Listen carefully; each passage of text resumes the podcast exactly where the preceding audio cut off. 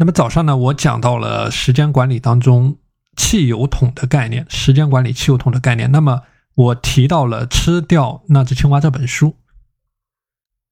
那一会儿呢，我会将这本书和你进行一个分享，帮助你更好的去理解我们时间管理当中一个非常重要的目标管理，也就是吃青蛙的概念。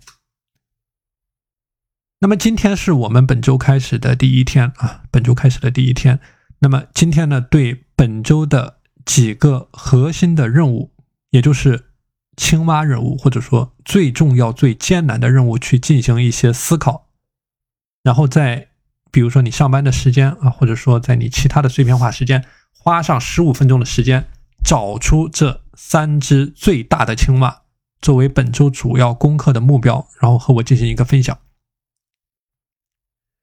另外呢，针对本周的几个主要的目标啊，可以是你工作上的目标啊，比如说你业务上的目标啊，也可以是你生活当中的目标啊，比如说你的锻炼的管理啊，比如说你和家人的相处啊，都是可以的。无论你工作上的、生活上的，或者说你的饮食管理上的啊，针对前段时间比较出现的比较多的这样的一个问题啊，无论什么样的目标，那么它有一个具体的对应的完成程度。啊，都要有一个具体的对应的完成程度。比如说你的工作上的这个青蛙具体完成的程度是什么样的啊？比如说你这个和家人相处啊，或者说情绪管理这方面，那么你的具体的完成标准是什么？那么这个完成标准呢，是需要和我分享的。我们会作为本周结束时对目标完成进行回顾的一个依据。另外呢，在对本周可以自由支配利用的时间去做一些思考啊。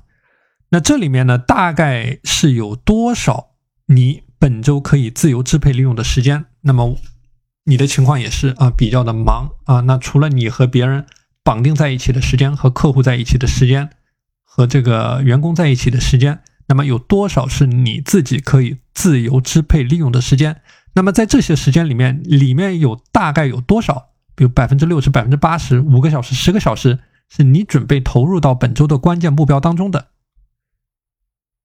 所以这里的一个核心概念就是说，去守护本周的青蛙时间，并且去画出保护圈，啊，确保你分配给你本周的这几个关键目标的时间是足够的，而且是足够你拿到预期的结果的。同时呢，你要把可能出现的困难去进行一些预估，啊，比如说你在完完成你的这个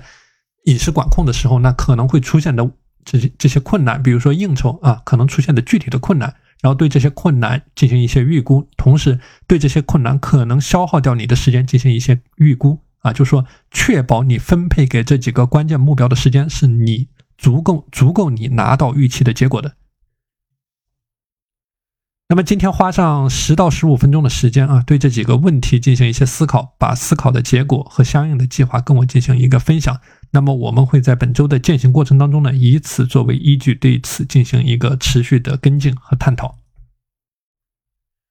好的，今天的内容和大家分享到这里。大家如果想要加入到我的自律打卡社群，可以添加我的微信五幺二四九零五七五五幺二四九零五七五。我们下期节目再见。